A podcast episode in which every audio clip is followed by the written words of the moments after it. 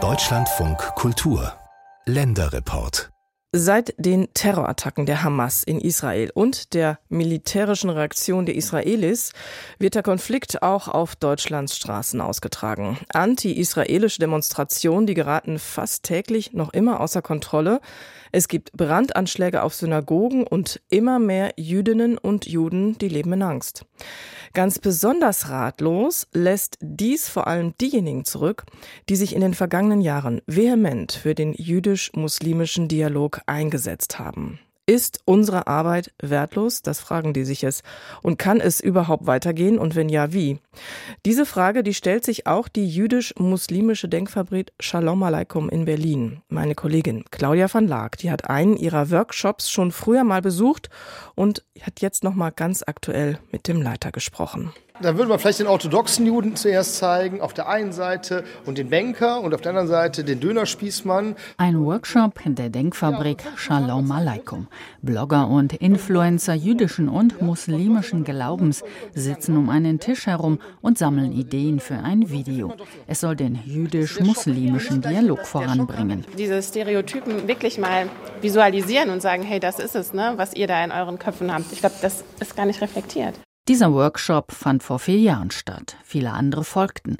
Die von der Bundesregierung finanzierte Denkfabrik Shalom Aleikum hat dabei immer die Gemeinsamkeiten der Menschen betont, hat jüdische und muslimische Mediziner, Lehrerinnen, Rentner, Jugendliche zusammengebracht.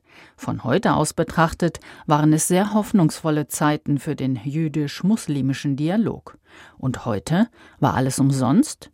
Das ist eine brutale Frage, antwortet Dimitri Belkin. Er leitet die Denkfabrik, die zum Zentralrat der Juden gehört. Wenn wir jetzt sagen, das umsonst äh, und auch die Dialogarbeit, die wir gemacht haben in den letzten dreieinhalb, vier Jahren umsonst, würde das Risiko bestehen, dass wir sagen, auch das Leben ist gewissermaßen umsonst gewesen. Das ist schade, das kann man, glaube ich, nicht zulassen. Der sonst so heiter und ausgeglichene 51-jährige Historiker wirkt nervös.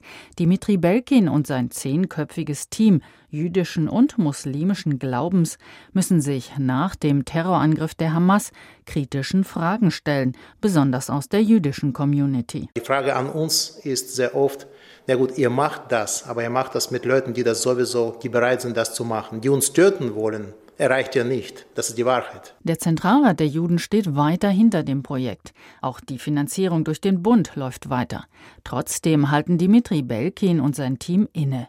Sie arbeiten zwar weiter an einem Buch über Juden und Muslime in Ostdeutschland, Workshops mit Jugendlichen sind allerdings bis auf weiteres ausgesetzt. Wir finden jetzt keine jungen Menschen der Welt, die jetzt jüdisch oder muslimisch wären, wo die Eltern auch sagen den jungen Erwachsenen, jetzt geht mal nach Berlin, Potsdam, kommt mal zusammen und so weiter, weil das ist jetzt im Moment nicht vorstellbar. Doch Dimitri Belkin hält weiter fest an der ursprünglichen Idee der jüdisch-muslimischen Denkfabrik Shalom Aleikum weiter miteinander sprechen, Vorurteile abbauen, Lehrkräfte, Mediziner und andere weiterbilden, die dann als Multiplikatoren zurück an ihre Schule, ins Krankenhaus, an ihren Arbeitsplatz, in die Stammkneipe gehen. Und dann sagen uns die Kritiker, und das ist relativ schwer, sich dem zu widersetzen, wozu, wenn sich das wiederholt, nur in brutalen Form, wozu das Ganze?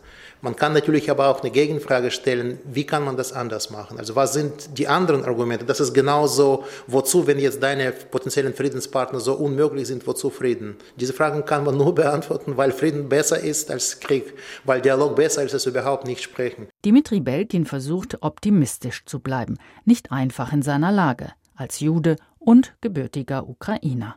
Frieden ist besser als Krieg und dafür muss man im Dialog bleiben. Das ist die Überzeugung vom Leiter der Denkfabrik Shalom Aleikum. Und darüber sprechen wir auch gleich noch mit Bettina Levi. Sie ist Vorstandsmitglied der Synagogengemeinde in Köln. Es ist ein Signal gegen den Hass. Am Anfang dieser Woche, da besuchen die Vorsitzenden der vier wichtigsten muslimischen Verbände die Synagoge in Köln und finden dort auch klare Worte. Sie bekunden nämlich einhellig ihre Empathie mit den jüdischen Vertreterinnen und Vertretern und, und verurteilen auch den Terror der Hamas.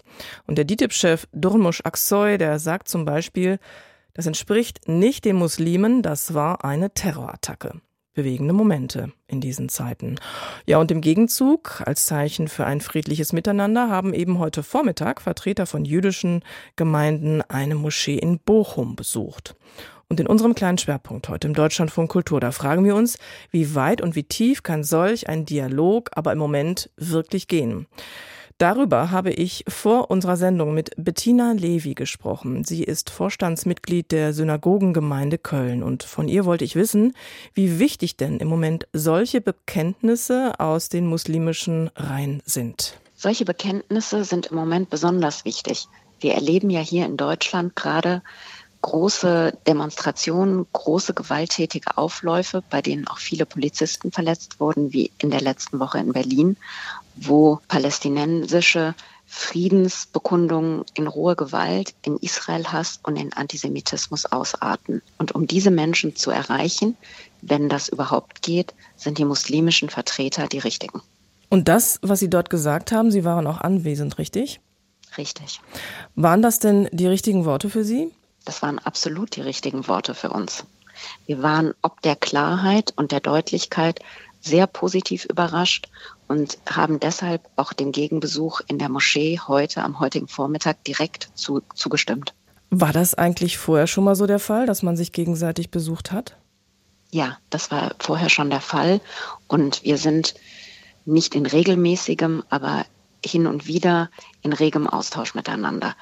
Wir ähm, haben immer wieder Themen, die wir gemeinsam besprechen könnten. Wir hätten noch viel mehr, wenn wir sie denn gemeinsam besprechen würden und treffen uns dazu, wenn beide Seiten dazu in der Lage sind und das möchten. Und wir treffen uns nur mit Islamverbänden, mit muslimischen Verbänden, die eine klare Haltung zum Staat Israel und zu Antisemitismus haben. Jetzt ist es aber, wenn wir ehrlich sind, auch so, dass das Treffen eigentlich so ein bisschen auf Druck der nordrhein-westfälischen Staatskanzlei geschehen ist.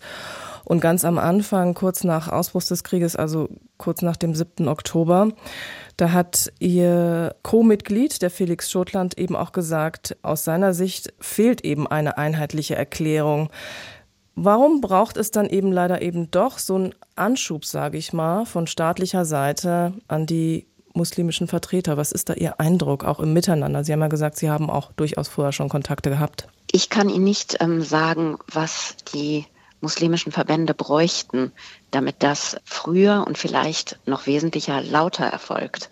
Wir sind sehr froh, dass es überhaupt erfolgt. Wir würden uns wünschen, dass es sehr deutlich und sehr laut und einheitlich an die muslimischen Beter und an die Mitglieder der muslimischen Verbände auch kommuniziert wird. Eine Erklärung in der Schublade ist nur ein Blatt Papier. Wichtig ist, dieser Erklärung auch Raum und Ton zu geben. All die muslimischen Vertreter, die jetzt bei Ihnen waren, die haben ja auch gesagt, sie wollen ihre Botschaft in den eigenen Reihen verbreiten, also nach unten in ihre Moscheevereine hinein und eben vielleicht auch in den Freitagsgebeten erwähnen. Wie groß ist Ihre Hoffnung, dass das aber dort unten auch wirklich ankommt? Sie haben ja auch schon die Entwicklungen gerade in Berlin-Neukölln angesprochen. Die Entwicklungen sind ja leider nicht nur in Berlin-Neukölln, sondern an sehr vielen Orten. Sie sind fast europaweit zu beobachten.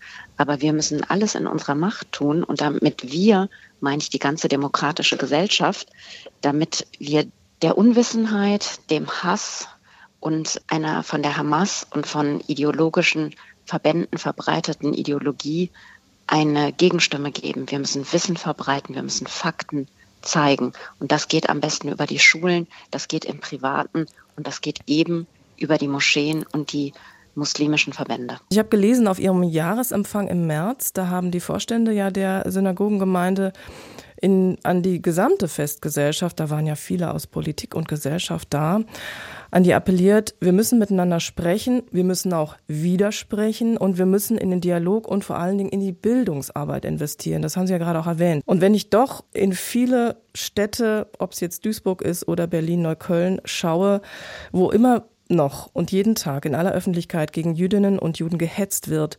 Wo hat's denn da aus Ihrer Sicht bisher vor allen Dingen besonders stark bei der Bildungsarbeit gehapert? Die Bildungsarbeit hört ja nicht in der Schule auf. Die Bildungsarbeit passiert in der Schule, in dem einzigen Raum, wie ich das immer sage, ähm, wo man einen tatsächlichen Zugriff auf alle Kinder hat, wo man also wirklich etwas erklären kann ohne dass die Familie, ohne dass eine andere Institution dazwischen grätscht. Da kann man wirklich Fakten zeigen. Aber alles andere passiert im privaten Raum, passiert in der Familie, mhm. passiert in den sozialen Medien, ein ganz wesentlicher Faktor. Schule hört ja nicht im Klassenzimmer auf. Das heißt auch Antisemitismus unter Kindern, unter Jugendlichen, der läuft in den sozialen Medien. Auch dort muss unheimlich in Bildungsarbeit investiert werden. Frau Levi, jetzt fast drei Wochen nach dem Kriegsausbruch, wie geht's Ihnen denn ja ganz persönlich? Das ist eine ganz schwierige Frage, die wir ja alle immer automatisch stellen. Auch ich stelle sie. Auch ich stelle sie meinen jüdischen Freunden und denke danach direkt, huch, ich weiß doch eigentlich, wie wir uns alle fühlen. Ich kann nur einen Satz sagen. Egal ob einen Tag danach oder drei Wochen danach. Es tut weh. Und das ist das, wie es uns geht. Es tut uns weh. Es tut uns weh, was in Israel passiert ist. Wir trauern alle um jeden einzelnen Toten und Ermordeten dort. Wir haben diese barbarischen Bilder nicht vergessen. Und das ist ja auch ein Bilderkrieg. Wir haben die ganz tief im Herzen. Wir sehen verstümmelte Babys, ver vergewaltigte Frauen, verbrannte Menschen. Diese Bilder haben sich ganz tief eingebrannt. Und in Ihrer Gemeinde hat sich da denn auch so weit was geändert, dass jetzt eben auch schon Menschen aus Israel verstärkt Zuflucht in Ihrer Gemeinde suchen? Haben Sie da schon solche Anrufe erhalten und können auch was anbieten? Wir können etwas anbieten und wir erhalten diese Anrufe. Wir bemühen uns, die Menschen aufzufangen. Wir bemühen uns, den Menschen das, was unsere Gemeinde anbietet, zur Verfügung zu stellen. Wir helfen, wir unterstützen und vor allem wir sind da und hören zu. Frau Levi, vielen Dank für Ihre Einblicke in dieses ja wirklich diffizile Thema.